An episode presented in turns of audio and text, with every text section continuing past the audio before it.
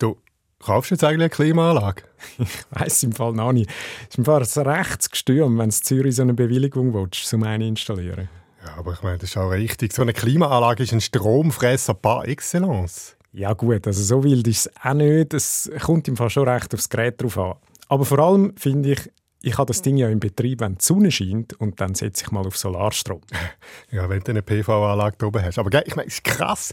Wer von uns hat vor 20 Jahren gedacht, dass wir mal über Klimaanlagen diskutieren, wo wir selber in unseren Wohnungen installieren Ja, ich finde es wirklich auch noch crazy. Und ich muss sagen, für mich ist es ein bisschen Sinnbild, dass der Klimawandel jetzt wirklich einfach auch schon auf uns konkrete Auswirkungen hat. Ich finde es krass, wenn man sich eine Art langsam daran gewöhnt auch ja, man merkt irgendwie, man muss anfangen damit leben.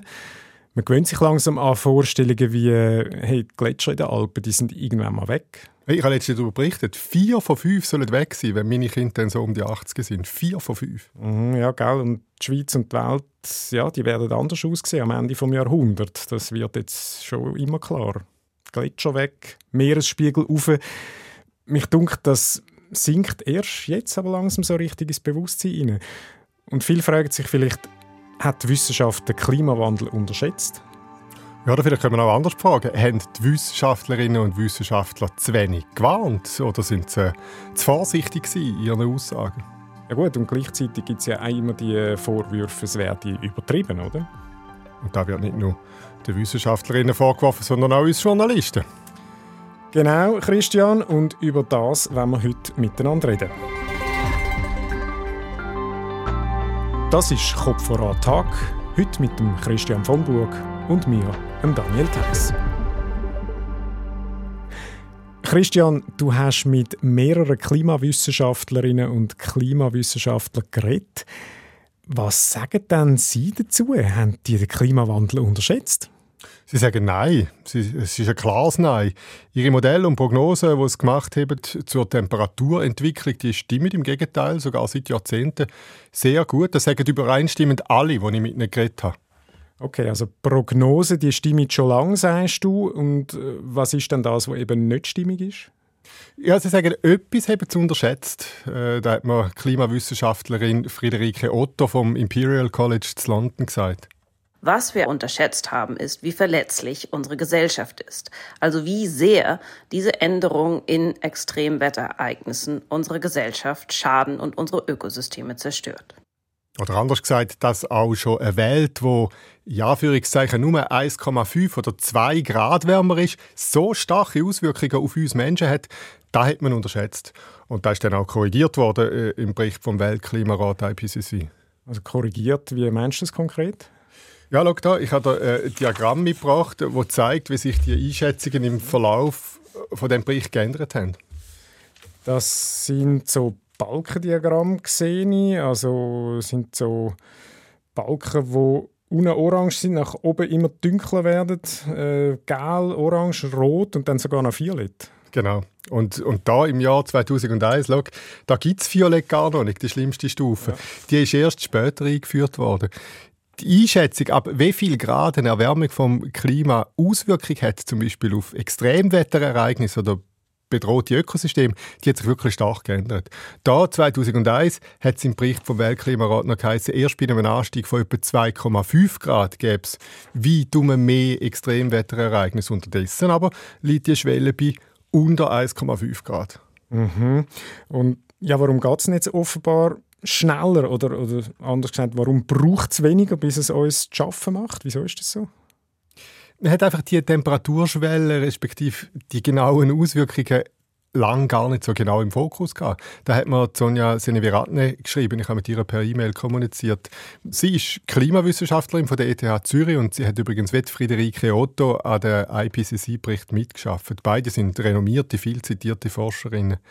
Lang hat man vor allem die extremeren Szenarien untersucht, sagt Sonja Seneviratne auch zum ganz generell zu klären, ob der Klimawandel überhaupt ein großes Problem ist.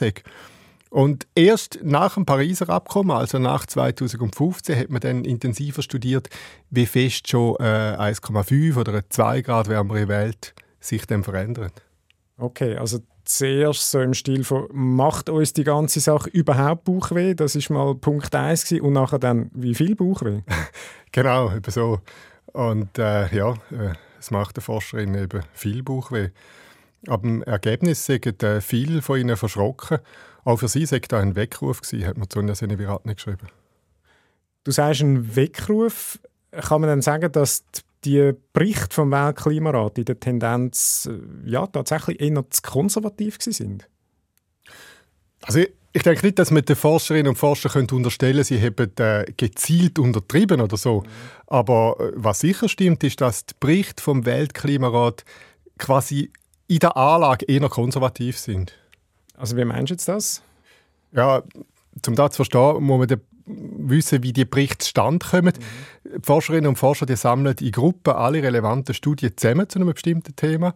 Und äh, das sind Studien, die dann zum Teil durchaus verschiedene Resultate oder Einschätzungen haben.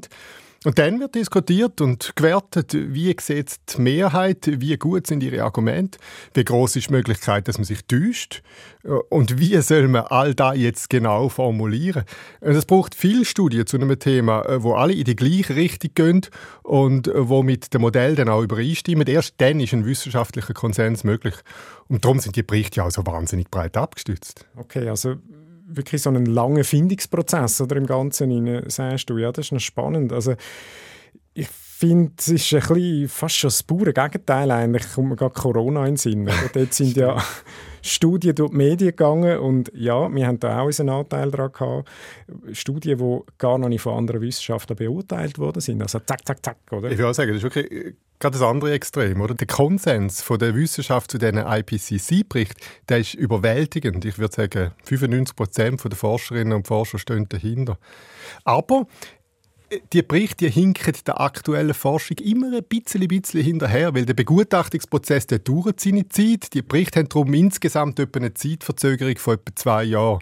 Und dann gibt es auch noch Sachen, über die hätte man durchaus diskutiert, aber die stehen dann am Schluss im Bericht gar nicht drin. Okay, also man hat darüber geredet und gefunden, das soll nicht rein. Also warum denn bei diesen Punkten? Es sind einfach die, die es noch nicht klar ist oder noch nicht ganz klar. Mhm. Das Verhalten zum Beispiel von der kilometerdicken Eiskappe in der Antarktis. Dort hat es lange so wenig gesicherte Daten gegeben zum Abschmelzprozess, dass man es einfach nicht im Bericht genommen hat. Und dann ist aber klar geworden, dass die Veränderungen eben durchaus äh, doch groß sind, aber ob es westantarktische Eisschild an einzelnen Punkten jetzt schon verstärkt ins Rutschen gekommen ist und ob da ein Kipppunkt schon unwiederbringlich überschritten ist oder wenn denn der genau wird erreicht sein, da lässt sich bis jetzt immer noch nicht ganz sicher sagen. Genau, eben der westantarktische Eisschild, das ist ein Stichwort, das um Kipppunkt geht, die sogenannte. Ein Stichwort, das man auch immer wieder mal hört. Was heißt das jetzt eigentlich genau an dem Beispiel?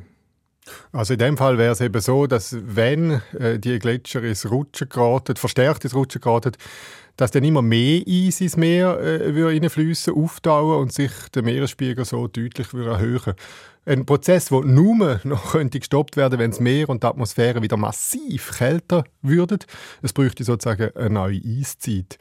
Also Kipppunkt im Sinne von, äh, wenn der Prozess mal eingeleitet ist, dann ließe sich das kontinuierliche Abschmelzen vom westantarktischen Eisschild nicht mehr stoppen.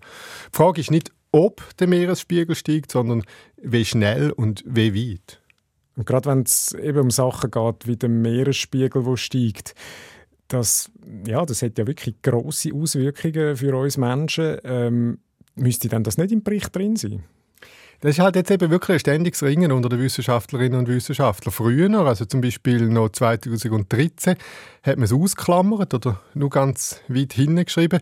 Jetzt im neuesten Bericht äh, hat man auch auf die Unsicherheiten hingewiesen und auf die möglichen Gefahren und gesagt, es könne in Sachen Meeresspiegelanstieg auch viel schneller gehen, als man lange gemeint hat. Aber eben, es gibt da nach wie vor grosse Unsicherheiten. Aber eben Meeresspiegelanstieg, Christian, sag mal, von wie viel reden wir da eigentlich? Da geht eben stark auseinander. Bis in 300 Jahren kann es einen Anstieg von 1, 2 Meter geben. Es kann aber auch einen geben bis zu 15, 20 Meter. Okay, 15, 20 Meter, gut, das will ich mir nicht vorstellen. Wenn die Berichte vom Weltklimarat per se also eher konservativ sind, wie du gesagt hast, kann man dann also sagen, die Forschung hat ja, zu wenig gewarnt vor der Gefahr vom Klimawandel. Wie, wie siehst du das, Christian? Nein, also ich würde nicht so sagen, weil neben dem IPCC-Bericht hat es äh, immer auch noch andere Versuche gegeben, das wissenschaftliche Wissen möglichst breit und allgemein verständlich auch unter die Leute zu bringen. Und zwar schon lange, auch in der Schweiz. Da ist gerade letzte Woche wieder ein interessantes Dokument äh, neu auftaucht, eine Broschüre aus dem Jahr 1983, ich habe sie auch mitgebracht, wo die damalige Schweizerische Naturforschende Gesellschaft veröffentlicht hat.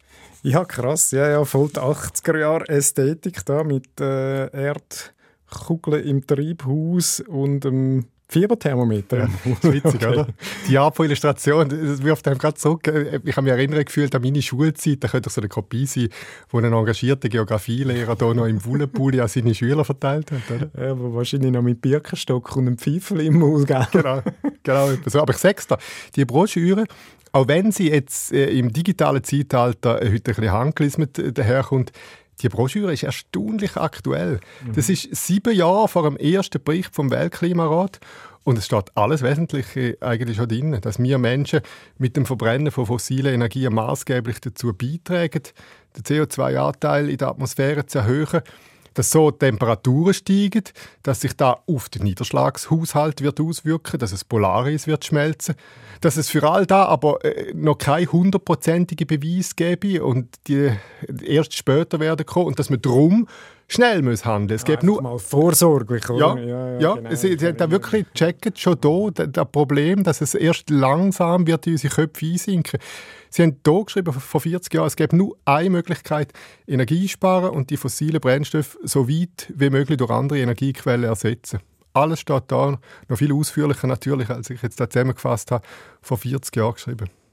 Ja, ein Blick ins kommende Jahrtausend steht da in dieser Broschüre, oder? Und äh, ja, ich mag mich auch gut erinnern, oder? Ich bin damals Kind gewesen, jugendlich schon bald, dann in den 80er. Ähm, das Thema ist schon um gewesen, tatsächlich. Man hat dort schon darüber geredet. It was all out there, oder? Und irgendwie hat es dann gleich so eine rechte Zeit gegeben, wo es wie so ein bisschen wieder verschwunden ist. Ähm, ja, mir ist auch so gegangen. Also ich habe es, äh, wenn ich ehrlich bin, ähm, auch zu wenig ernst genommen. Und ja, vielleicht eben hat es auch tatsächlich zu tun mit dem, hey, es ist, man könnte es noch nicht wirklich beweisen, man könnte es noch nicht nachweisen, man hat so der Spur nach die Idee gehabt, oder? Und gleichzeitig ist es dann auch, oder, wenn, wenn ich jetzt das anschaue, es, es tönt auch schon recht alarmistisch irgendwie da drin. Also äh, da steht ja zum Beispiel Millionen Menschen werden sich auf eine Flucht ins Landesinnere vorbereiten, oder? Weil der Meeresspiegel steigt, bereits schon im Jahr 2000, oder? Und da muss, sagen, Gut, ja. da muss man sagen, das ist nur ein Szenario, oder? Das, ja. ist, äh, das ist eine Geschichte, die Sie am Anfang erzählen, keine genaue Prognose. Das zeigt sich, wenn man dort weiterliest, wie alle Szenarien sagen, mhm. das Ziel auch die in verschiedenen Punkten an der Wirklichkeit vorbei. Es könnte schneller gehen oder langsamer, man wüsste es einfach noch nicht genau. Aber sicher würden all diese Probleme uns oder unsere Nachfahren ernsthaft schaffen schaffen machen. Und mich hat wirklich verblüfft, wie klar und in den zentralen Punkten eben auch richtig äh, auch Schweizer Forscher die ganze Geschichte äh, uns schon vor 40 Jahren auf den Tisch gelegt haben. Ja, ja, und eben das andere ist ähm, mit dem Anstieg vom CO2, das weiß man seit den 50er Jahren, oder? Seit den, äh, seit den Messungen vom Keeling auf Hawaii und so. Das ist das ist nichts Neues gewesen, all das. Und dann haben wir angefangen, die Zusammenhänge herzustellen, oder? Dass das könnte wahrscheinlich etwas fürs Klima bedeuten und so weiter. Und nachher hat man irgendwie, finde ich, gleich anfangen, recht übers Ziel rausschiessen mit so Sachen, oder? Eben mit so Alarmismus-Geschichten. Und darum, ich finde, das ist schon etwas, was Klimawissenschaft von Anfang an begleitet eigentlich. Das prägt die Forschung auch bis heute. Spätestens seit äh, 2009 Hacker E-Mails äh, von Klimaforschern gestohlen haben und im Internet veröffentlicht, äh, ist da ein riesiges Thema. Da sind ja einzelne Forscher in England und in den USA richtig gehend an Pranger gestellt worden. Mhm. Sie haben kritische Aspekte von ihren Forschungsarbeiten vertuscht, hat man ihnen vorgeworfen. Das war der Hauptvorwurf. Gewesen. Man hat es dann untersucht, es hat sich gezeigt, das stimmt so nicht. Aber die wiederholten und harten Angriffe, die haben eben doch etwas ausgelöst, sagen viele Forschende. Sie sind hier verschrocken äh, da hat mir auch Klimawissenschaftlerin Sonja Seneviratne von der ETH so gesagt und ihren Kollegen Erich Fischer äh, auch von der ETH bestätigt. Also bei mir selber ist es ganz klar der Fall. Das habe ich immer wieder beobachtet, dass ich zwei, dreimal hinterfrage, dass ich nicht ähm, eine Warnung rausgebe oder einen Prozess hervorheben, wo so nicht eindeutig nachweisbar ist. Einerseits, weil ich das als vorsichtiger Wissenschaftler tatsächlich nicht möchte und geschult bin, ähm, darauf nur Aussagen zu treffen, die man wirklich belegen kann. Und zweitens tatsächlich auch, wenn man verhindern will, als Alarmist oder als Falschwarner dazustehen. Und das kann tatsächlich dazu führen, dass man übervorsichtig wird in seiner Kommunikation. Es klingt schon irgendwie nach einem Spagat, oder? Übervorsichtig zu sein, das ist irgendwie nicht angezeigt, aber die eigenen Forschungsresultate auch immer zu hinterfragen, ist eben auch ein Standard. Das zeichnet ja gute Forschung aus, oder? Total einverstanden, aber in der Kommunikation mit der Öffentlichkeit ist das nicht immer einfach.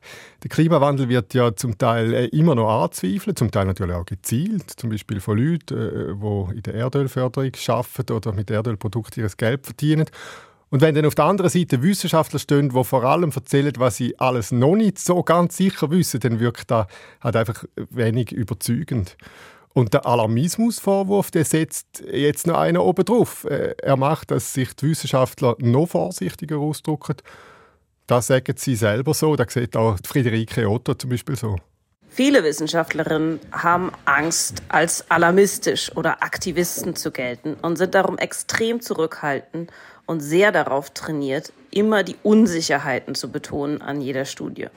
Aber ich denke, das ist falsch und wir müssen viel mehr betonen, was wir wissen. Wir wissen ganz, ganz viel und wir wissen auf alle Fälle genug, um wesentlich bessere Klimapolitik zu machen.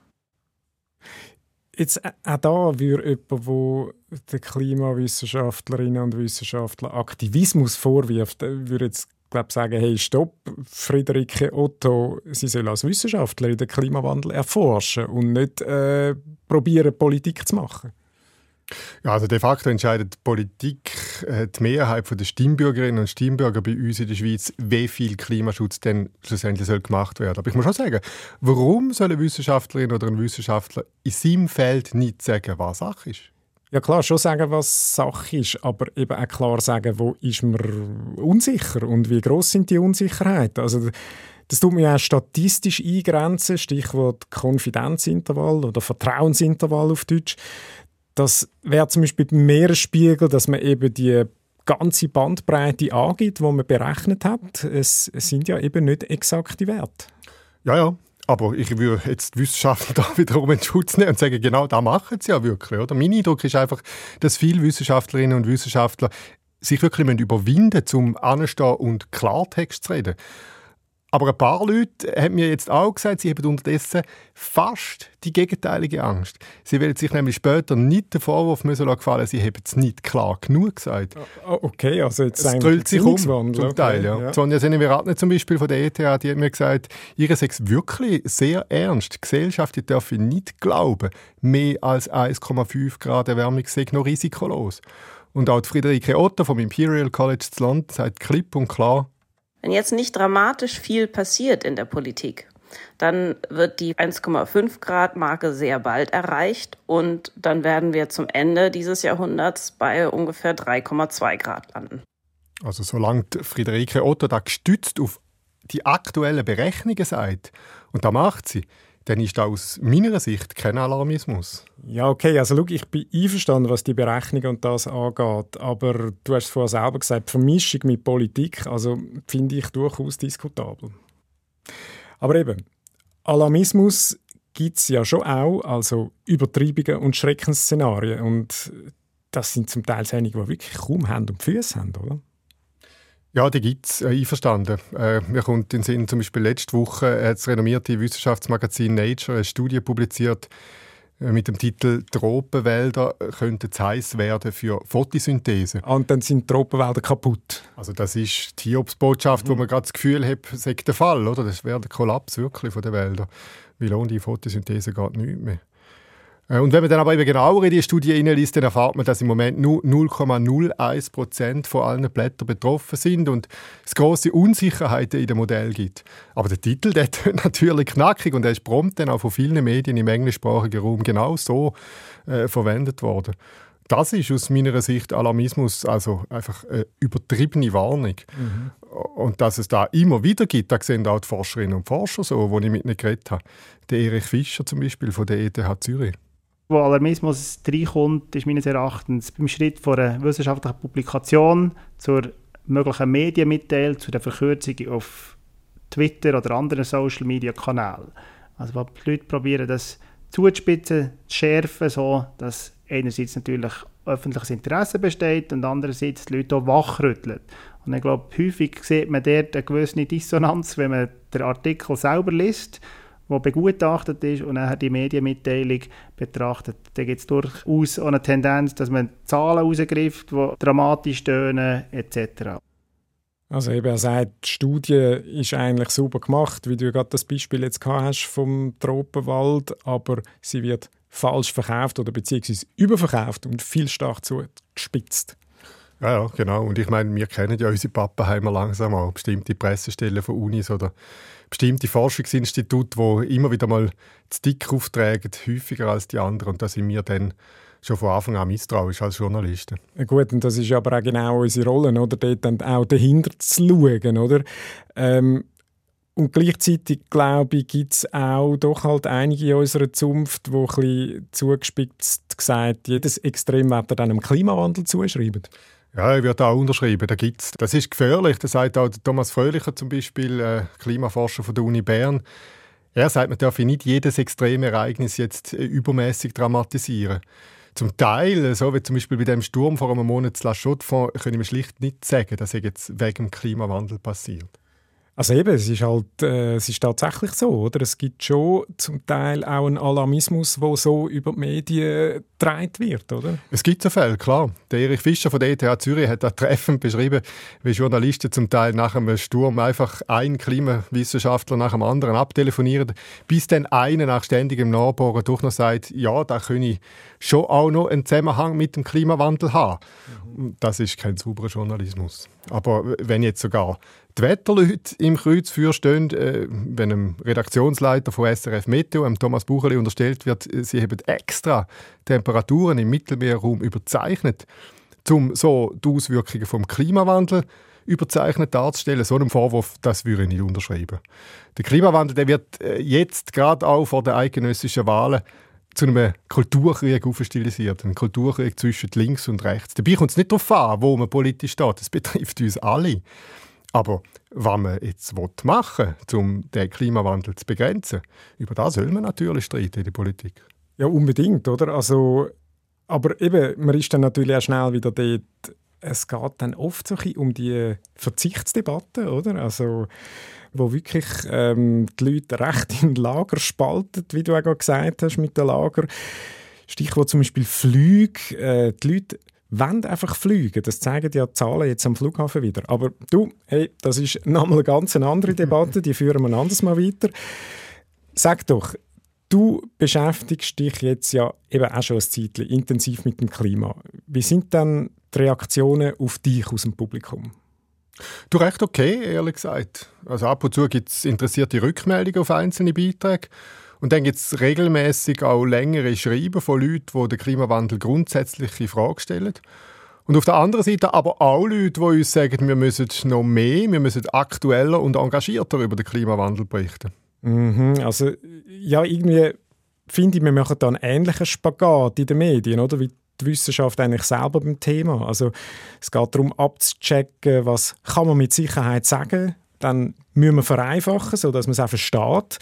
Und dann, ja, tatsächlich müssen wir es auch sogenannt gut verkaufen, dass man halt ja, wirklich auch Lust hat, um das zu hören, lesen oder schauen. Ja, ja, genau. Und dabei Alarmismus verhindern. Und trotzdem eben genug klar sagen, was Sache ist. Ja, ich denke auch, also der Spagat ist durchaus vergleichbar. Aber ich finde, es gibt nochmal eine Herausforderung bei diesem Thema. Weil Klimawandel ist häufig ein Ablöscherthema. Man mag es nicht mehr hören. Eine Schreckensmeldung nach der anderen. Und als Wissenschaftsjournalist berichte ich natürlich viel lieber über neue, spannende Entdeckungen oder Technologien. Und ich glaube, auch die meisten hören äh, lieber so Themen, statt einmal mehr Klimawandel. Ja, also ich glaube, das ist wirklich ist ein grosses Thema, oder? Wie gehst du mit dem um?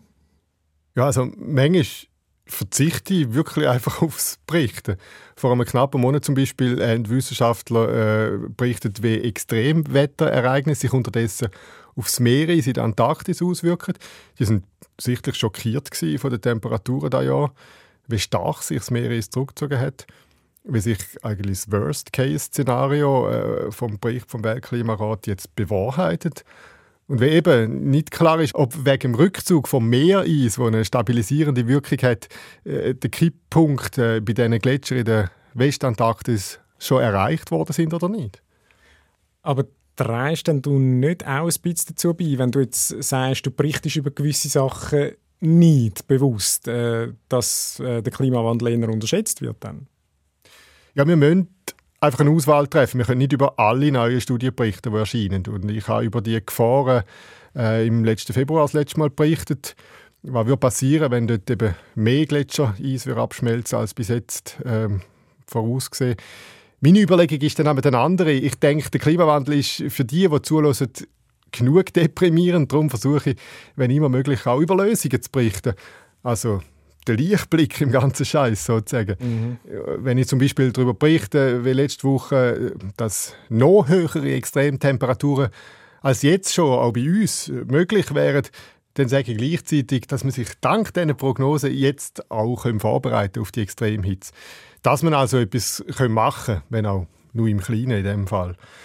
Aber es gibt viele gute Beispiele. Äh, zum Beispiel eins, wo ich bei nächster Gelegenheit mal darüber berichten das ist ein Plus-Energiehaus, das neu gebaut worden ist, aber mit einem sehr, sehr kleinen CO2-Fußabdruck.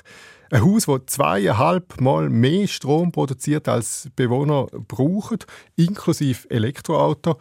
Ich finde, man muss auch diese Beispiele genug stark verbreiten. Okay, danke Christian äh, für den Einblick. Hat die Wissenschaft den Klimawandel unterschätzt? Das war unsere Frage heute bei Kopf voran. Kopf voran, das ist der Podcast von der SRF Wissenschaftsredaktion.